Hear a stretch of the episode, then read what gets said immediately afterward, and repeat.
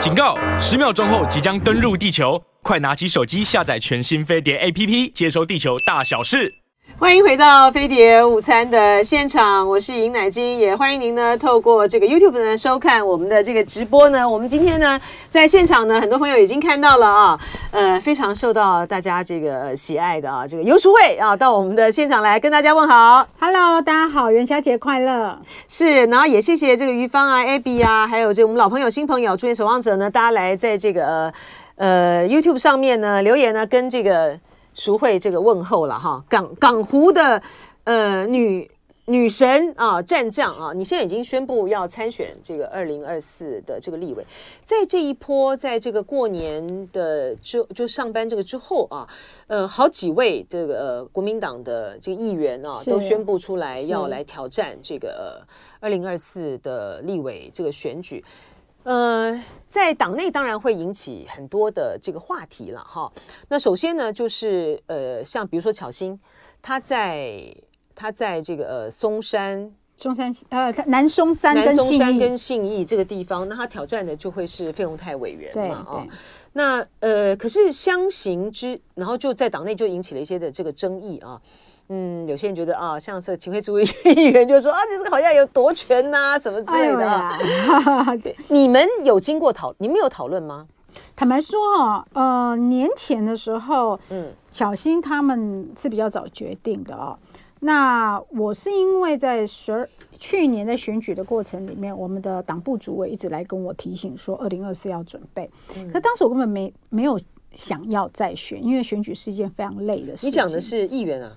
对，我在选议员的时候，党部主委已经来提醒我说，我要同时准备二零二四。对对对对对，因为没有人选嘛，我们没有现任的党籍立委。嗯，那那个时候其实我我并没有放在心上，或是想要做这件事，因为选举非常累，而且那时候是我最累的时候。你还来告诉我说，你这个选完，你还在选下一个哦。嗯嗯。那后来到了十二月左右哦，我跟燕秀姐在聊天哦，那我就是再问她一次，说你有没有？要再战二零二四的这个规划，嗯，就十二月，也就是大概一两个月前啊，嗯，那他告诉我说他的身体因素，就是跟之前他跟大家讲的一样，所以他觉得立法院的这个节奏不适合他。哦、那他既然回来选议员了，嗯、他就会好好的经营这一块。嗯，哦，那是在十二月十几号左右吧，啊、嗯，他跟我讲的。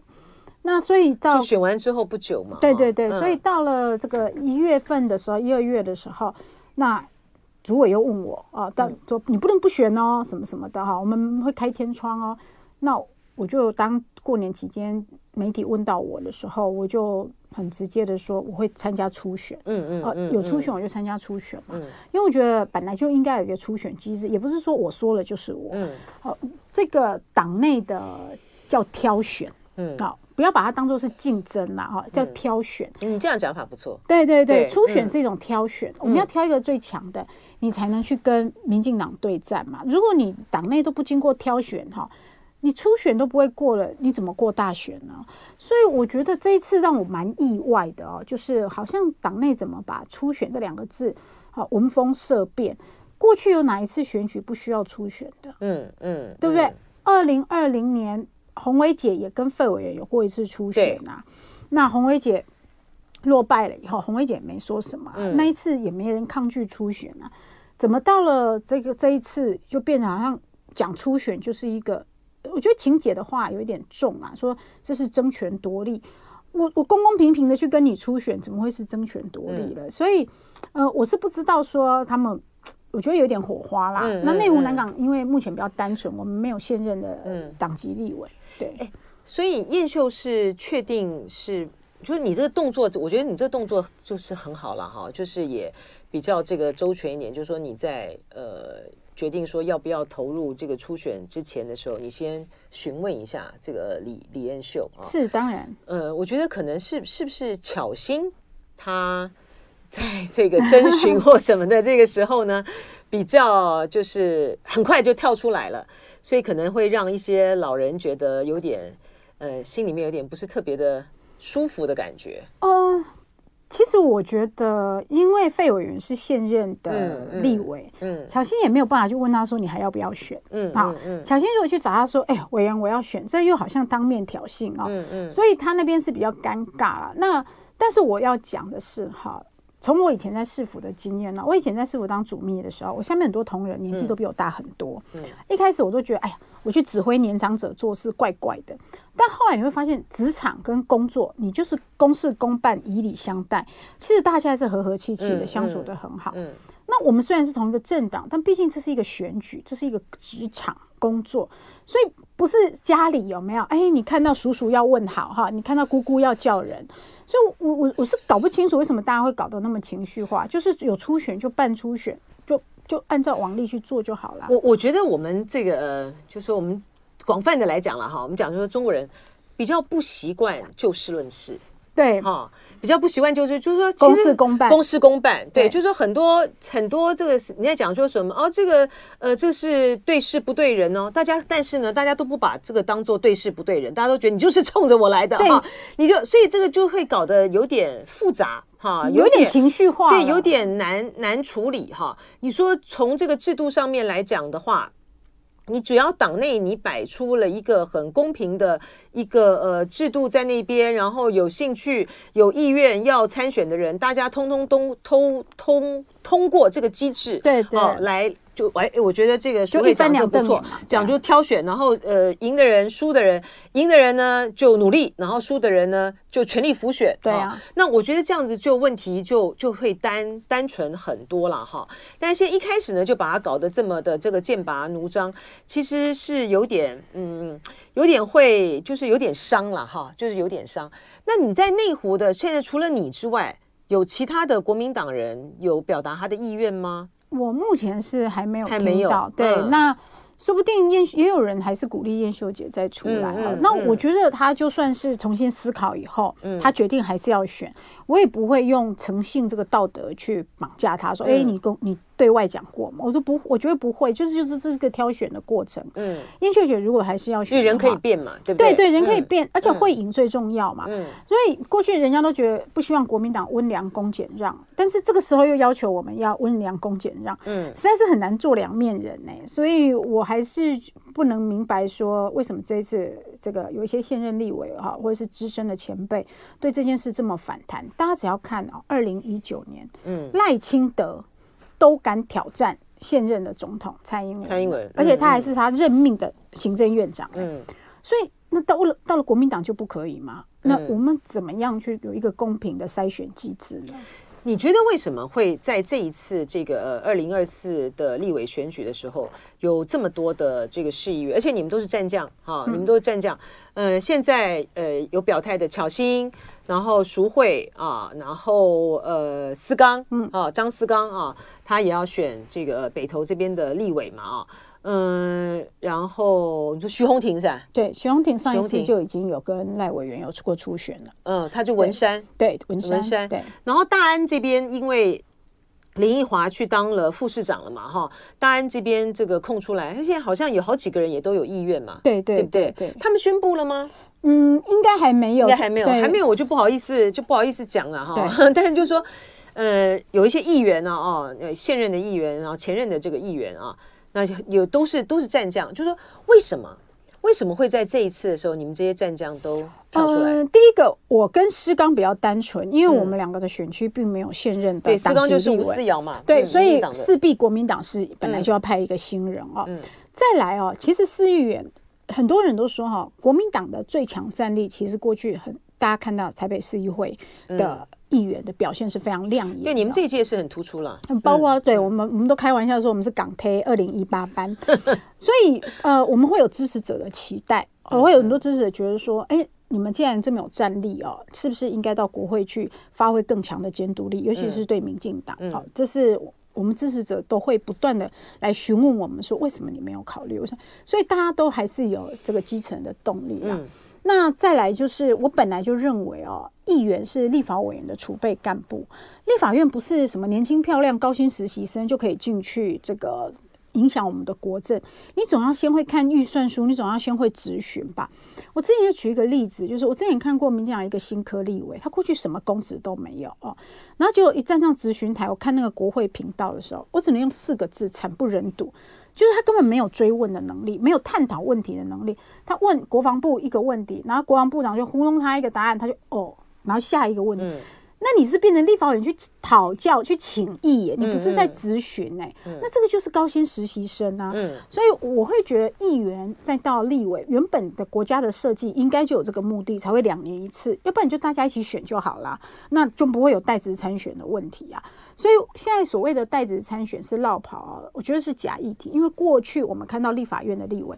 很大比例都是议员对参选，对对。对，而且还有个很重要的，其实这是国民党的这个老问题，我觉得他应该要这个彻底的哈，要痛定思痛，把它给建这个制度给它建立起来，就在于是说，呃，像比如说这个民进党，他就很有第一个，他派系啊，让呃派系呢，他就会去培养他们自己派系里面的啊，从这个助理，然后到这个议员，然后到这个。呃，立委，然后进入到这个政府的体制里面去哈，他是有，他是这有一套的，可是国民党就没有。啊，国民党就没有。那国民党的这个这样子的一个没有这样子的一个很培养底下的一套的这个做法，就使得呢很多非常资深而优秀的这个立委，在国民党执政时期的时候，他早就应该要进到这个政府部门里面去担任这个次长啊，或者是首长，你这样才能够让底下的人能够上来嘛，哈，就是说也没有什么道理，就是说他们就是一直都要在这个原地的待着，而且他这样才能够才会有源源不绝的新的人进来。啊，他这个这个政治，他才会有这个力量，而且还有一个还有一个特色，就在于是说，你们刚才你刚才讲到，就是说你们这一届呢，就是很有很有战斗，很有战斗力啊。你们这一届的这个呃战斗力，这些市议员呢，很亮眼的这一群的这个市议员的这个战斗力呢，它也带来了一个很很明显的一个一个象征，就在于是说，过去大家都说。啊，年轻人都不想要加入这个国民党，对对。可在你们身上看到的，他就不是，对不对？二零一八年当选的市议员为什么特别有战斗力？因为那是国民党最惨的时候，嗯，啊，生于忧患嘛。所以我们那个时候没有党产，没有任何的支持。我们知道，我们只有不断的打议题，才有媒体曝光。可是大家看到我们带来的影响是，二零二二年这一届新的。当选的议员，他们也都开始打议题了，嗯、改变过去国民党啊不断在经营组织装脚的这种、嗯嗯嗯、这种打法哦、啊，我所以我，我我会觉得啊，这是国民党未来一定要有的蜕变。如果你的声量永远不及民进党的话，你基层服务做的再好都没有用，因为你所有新闻版面或者是舆论风向都被民进党带着走，青绿的媒体也好，或者是网络侧翼也好。嗯那那这样子的话，他们叫空军这样扫过去，然后我们陆军这边慢慢经营。我觉得国民党是要改变的，而且这个反应现在在这个网络时代，反应要非常的这个快啊。这个于芳说，他觉得你更适合当台北市副市长。那是辉文大哥，辉文大哥的那个，他说你应该去当台北市副市长。对。然后啊，就是这样，就他的意思是说林奕华不必去，你去是这个意思吗？没有没有，他倒是没有这样说，因为。辉文大哥跟我认识了很久，所以他知道我以前在台北市政府呃待了很久，而且我的工作比较特别，我的工作是在市长室看三十几个局处的公文，嗯，好，所以所有的市政大概大概都有一些概念啦。但我觉得，嗯，我觉得一里通百里通啦，市政跟国政是一样的，预算也是一样的，招标也是一样，只是规模大小的问题而已。所以，嗯，有机会在任何岗位服务，其实我都觉得我可以去学习跟挑战，嗯。这个可以在这个，因为他们现在要增加一个副市长了嘛，不是吗？对不对？我十一月，我十一月万安一当选，我就跟他讲，你要想第三副市长，因为我那时候一直在收集台北市的人口。回来复籍的人，归国复籍的人，对，我就一直跟他讲，讲了三个月。对，这个淑慧在这方面，淑慧是个数数字控哈，所以他这个方面呢，这个非常的这个敏感。假设哈，假设你这个投入，就是说国民党也没有其他的人，呃，要来参与这个港湖区的这个立委这个选举的话啊。呃，假设这个过程呢都非常的这个顺利的话，你的对手就是高佳瑜啦。哈、哦，高佳瑜是个高佳瑜是个强棒啊，是一个超级强棒，嗯、他是个强棒，对对对，嗯、就是呃，他非常擅长议题，还有就是引起话题哦，嗯、所以他的媒体知名度也好，这个非常的高哦，他洞见观瞻，他讲发了一个很简单的脸书，也都会变成新闻，所以当然对。对上这样的对手不是那么容易，然后再加上他最近因为常常呃批评民进党的一些争议作为，所以他也诱发了很多蓝军认为说啊，你是民进党的良心、嗯、啊，甚至他被深绿的围剿的时候，很多蓝营也会同情他，说哎呀，叫可怜点哈，我们要支持他。所以这对我们来说是非常非常呃麻烦的一件事。对对对，对，嗯嗯。但是我还是想要请，如果在真的跟他是对对选的话，我还是想请问他，你嘴巴虽然批评民进党一些争议，但为什么你每一次的投票？每一次的提案，从来没有看过你违背党意、符合民意，不管是当时的来租或能源或公投，那只是可，这才是国家赋予立法委员的权利嘛，才是人民赋予立法委员的权利。你在监督八千四百亿的防疫预算的时候，你有没有想要去看看疫苗采购的价格到底是怎么样，合约到底是怎么样？你也是法律系毕业的啊，嗯，超征税收，年年超征。你是财政委员会的啊，那你为什么不去修改他的 KPI 呢？立法委员民意代表是可以增加收入的，可以提高他的 KPI。结果每年让民进党有一笔私房钱，嗯，你看这个四四千多亿就变成民进党私房钱了，他不用送立法院审哎、欸。蔡英文就说我一千亿要做这个，一千亿要做个一千八，变成他分哎、欸，他是总统，他凭什么分配国家的预算呢？行政院编列预算以后，立法院审查通过。可是每一年超增这四千多亿，都变成蔡英文的小小金库。嗯，所以这当然是立法委员的怠惰跟纵容啊。那我觉得在。嘉瑜委员还是要告诉民众说，你到底是党意还是民意嘛？嗯，而且他就是说，呃，他在议题的这个声量上面，他可能采取了是一个，呃，大家看起来好像有批评什么一尸五命啊，或等等这些之类的啊。但是呢，事实上他在决策的这个立场上面，他都还是跟党站在一起。那你现在呢？假设你未来的，呃，假设你未来参选，你的对手你是高嘉瑜的话，你就要让一些，呃，比较，嗯、呃，浅蓝的。啊，或是一些的这些的选民，让这样说，他们你才能够真正的更代表大家的这个民意，而不是在基于疼惜高嘉瑜的情形之下，票被是分散了。你要用歌声来打败他吗？啊，对，这可能是必须要做的事情。那我们应该 待会要请这个游淑慧 唱两句了啊。我们要先进段广告，广告是要回飞碟午餐继续跟游淑慧聊。休息。唯一会背的歌词只有国旗歌，真的？对，就是我我不会背歌，嗯，那然后可是你好像需要背几句才才可以，我都要看着歌词。哎，民众党跟民众党、民众党、亲民党他们在港湖会推人吗？呃，我认为不会，因为柯市长还是相当有高的。哦，他也他这次也常常帮高嘉瑜抱不平，嗯，对。那大家其实我们内湖南港都会开玩笑说，其实高嘉宇是民众党的立委，嗯，不是民进党的立委，嗯嗯嗯、所以我觉得柯文哲没有必要去搞一个人来搞高嘉宇啦，嗯对嗯嗯。那黄珊珊副市长，我也不认为他，你觉得他回去的机会不大，对不对？因为太大材小用了，嗯嗯。区立委对他来说也不一定会赢，嗯。那可是如果把他放在不分区第一名的话，光是冲台北市的政党票。那个形象会加分很多，嗯嗯嗯，对，当然这是我自我我自己的觉得选举最理性的，你一定要当每让每一个人发挥最大的效益，嗯，党的决策者就是要这样子，嗯，所以我不觉得王珊珊如果回来选的话，嘉瑜可能真的就危险，因为他本来的选票就是绿加白，嗯嗯，对，那如果珊珊。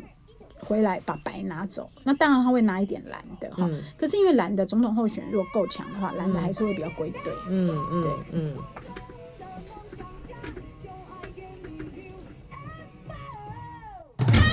欢迎回到飞碟午餐，我是尹乃金。我们今天跟这个游淑慧呢来聊，她已经呃决定啊要去参加。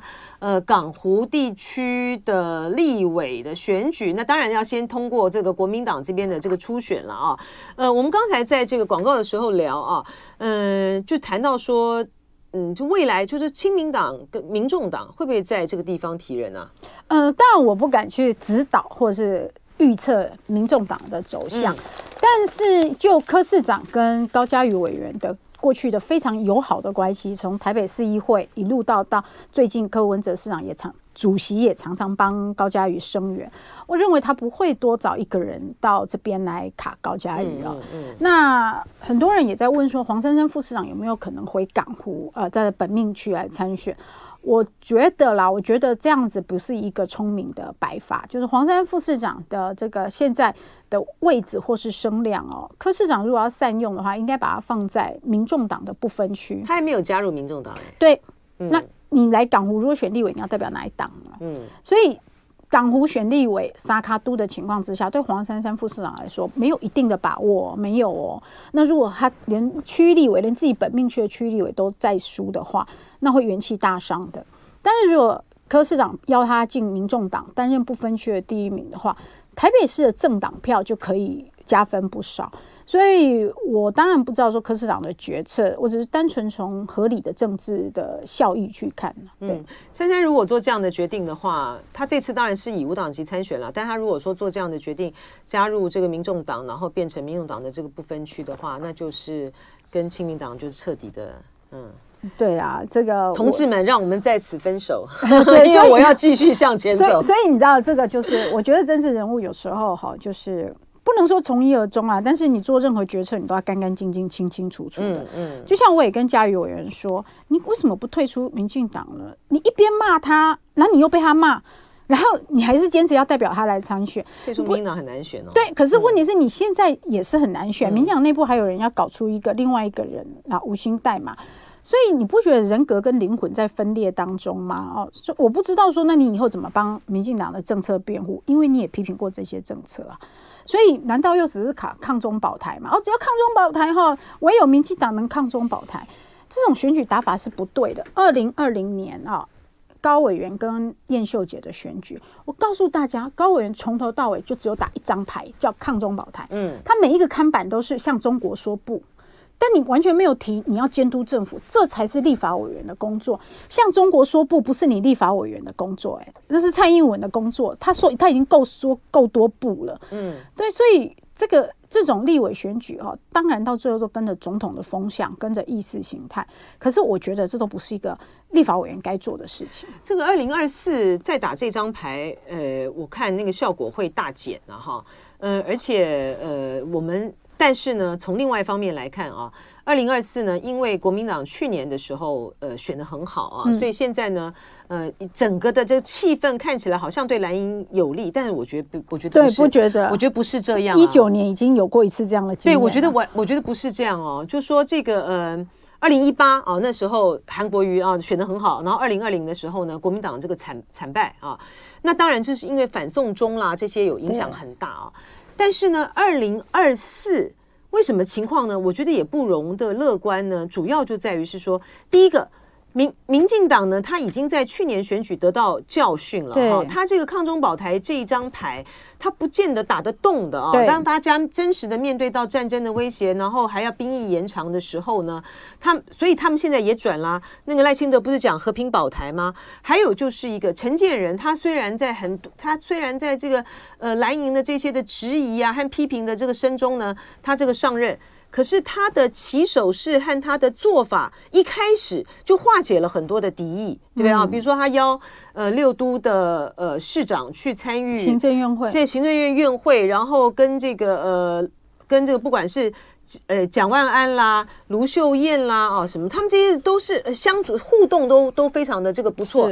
然后你看这个林佑昌还邀了呃这个蒋万安，什么我们一起去看这个大巨蛋，好，我们一起来解决这些的问题。嗯、所以他的这些的做法化解了这些呃很剑拔弩张的这个呃敌意，而且很重要的是。郑文灿是一个非常的会撒资源、运用资源的人。你们要面对的接下来的这个选战是非常难打的。嗯、我我觉得面面对这个民进党要改变他过去战狼式的这种风格哦，嗯、我当然是乐观其成。我觉得这台湾哦这一块土地上不需要搞得大家这么剑拔弩张，尤其是执政党，你要有。包容的力，那个胸襟，由执政党来发起这种战狼式的对待在野党，哈，那是很很奇怪的一件事情啊。所以对于这件事，我觉得是乐观其成，两党还是应该合作去推动台湾的很多事情。但是我们回到说，呃。国民党真正的问题，我觉得还不在民进党怎么准备，而是在国民党自己的总统候选人到底要怎么产生。嗯嗯。二零一九年我们就是败在这一点上面啊，还不是民进党多厉害，民进党自己也有内部斗争，赖清德跟蔡英文。可是我们二零一九年哈的这个总统初选哈，毫无章法，然后才搞得后来哈苏威玛不甘弯哈，牙牙的也不痛快。嗯，所以我一直在说，这么多年来我一直在说，我们要建立一个固定可信任的制度，制度摆在那里，谁要参选，通通按照制度来玩，制度不会因为党主席而变，不会因为人而变。哦、嗯，就像国家的法律一样，应该要这样子，然后。大家才知道，说我每一次要用什么样固定的游戏规则。可是到现在，民进党已经定于一尊了，国民党还在讨论制度。哎，我要用什么制度？哈，侯市长才有可能出来。我要用什么制度？郭台铭才有可能赢回国民党。我们还在讨论制度，然后你看我们的制度都是在 for 哪一个人？啊，看我们要哪一个人，我们就设计哪一个制度出来。可是那这其他人当然就就不满意呀、啊。张亚中校长也不舒服啊，赵少康先生也觉得，那你给我公平的机制嘛，我我输我认嘛。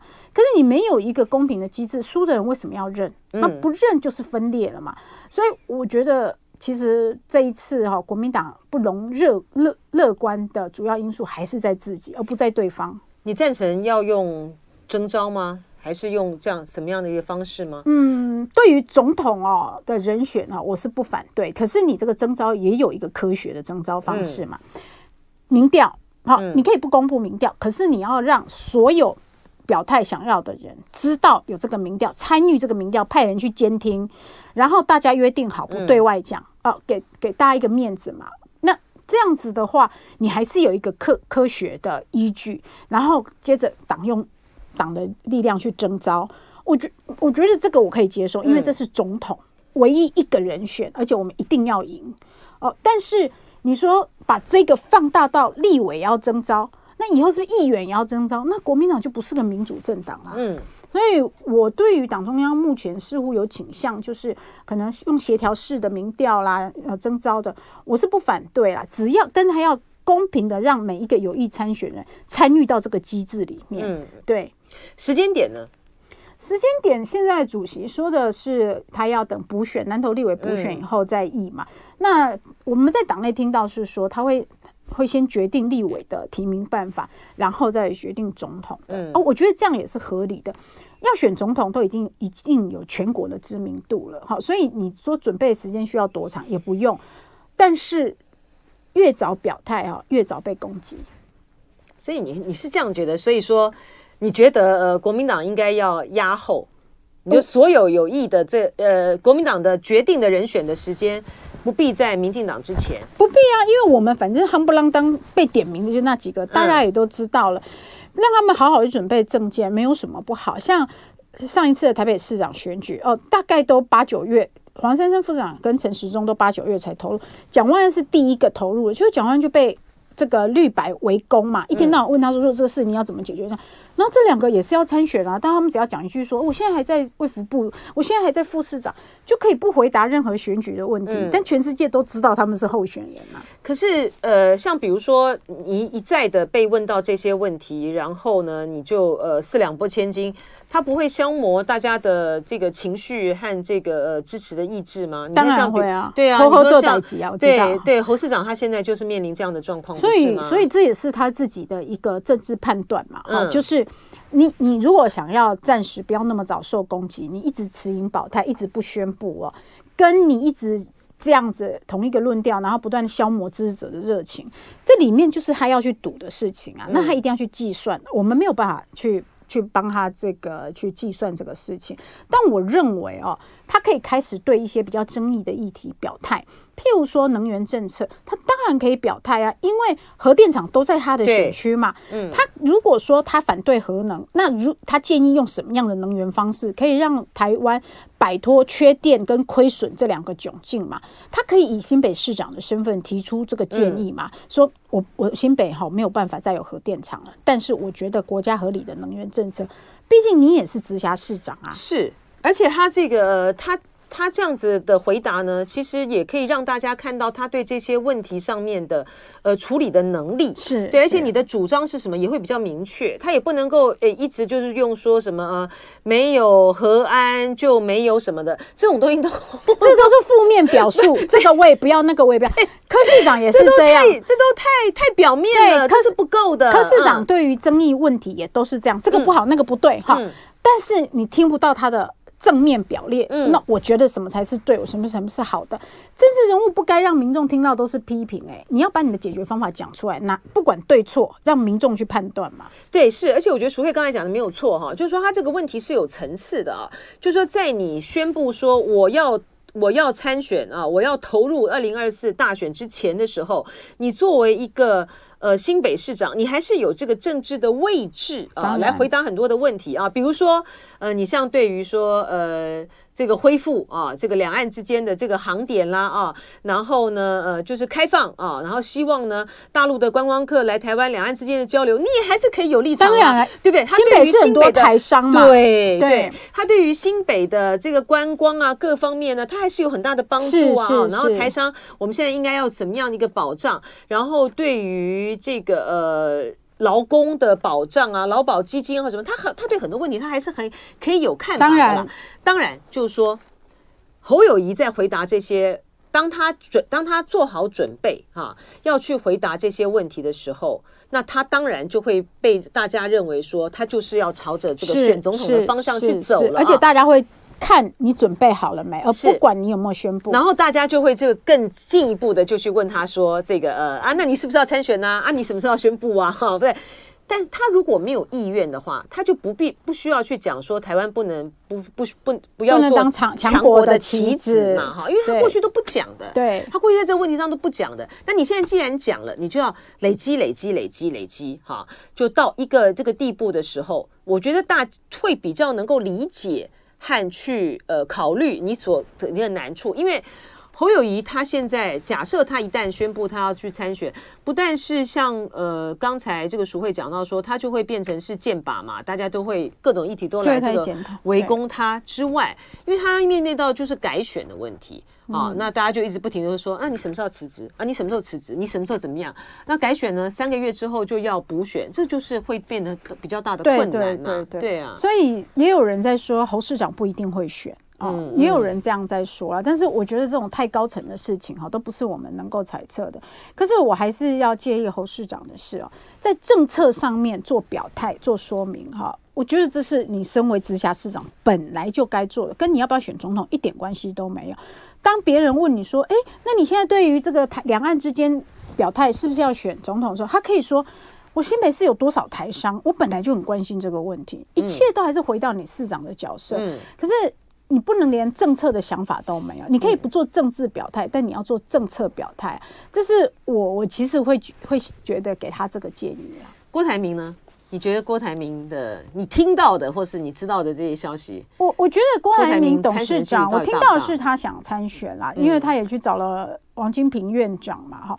但我觉得他还是要化解一件事情，就是还是很多人记得，就是当时的初选，初选前他本来跟大家保证说，不管初选结果怎么样，如果他败选，他已经全力支持胜选了。那结果后来他就退党了嘛，哦，把党证就还回来。那这个对国民党来说就有点打脸，就是我们当时开了一个特别的制度啊，说他是荣誉党员，然后参加初选，让他来有资格参加初选，就初选一完，他就把荣誉党员把党证丢回来。那现在你要用什么方法？他愿意再加入国民党吗？如果他不愿意啊，要我们。不派人那是不可能的。我们拥有十几个执政县市，嗯嗯、我们也有会赢的候选人。我们怎么跟支持者说国民党不派人？我们支持无党籍的郭董事长。只有郭董事长回到国民党，嗯、代表国民党，我觉得才有可能得到国民党的支持。我我的了解是，他如果要参选的话，他回到国民党的几率是大的啦哈。那就那可以啊，那就看他怎怎么样，那个台阶总是要顺一点，漂亮一点。是，那是呃，你觉得国民党应该要主动吗？我不晓得哎、欸，我觉得上一次的主动已经有一点，有一点大家。谈感情谈的不是很顺利，上一次主动追过、嗯、追过郭董嘛。那、嗯、如果这次可以换郭董，哈，说，哎、欸，我还是愿意跟国民党一起打拼的话，那国民党的支持者的情绪会比较容易平复，尤其是韩市长、韩粉的情绪会比较容易。要不然总是他们会说，哦、为什么我们总是要去求别求郭董？啊，那侯市长嘞？好，那韩市长也可以啊，因为韩粉当然会这样想，嗯嗯、所以我觉得这次应该要反过来哈。如果郭董他想要选总统，有一些身段他是必须要弯下腰的，嗯、有一些橄榄枝应该要由他来递出。那边酸中痛啊，还要人家一直捧着你哈。国民党很多人都是这种老旧的这种思维，就我要选总统，我要人家来抬轿，不是吧？你要选总统，你要下轿去走才对。你要选任何位置，你都要下轿去走。嗯，朱主席呢？你们对朱主席处理这些问题上面有没有信心？他会不会选？我不晓得哎、欸，我不晓得这个这个。有人说他现在权力要当 king maker 哈、嗯，而不是当 king。那如果是这样，我们时间到了，我们聊那么开心，差点忘了时间。谢谢淑慧，谢谢谢谢。休息一下。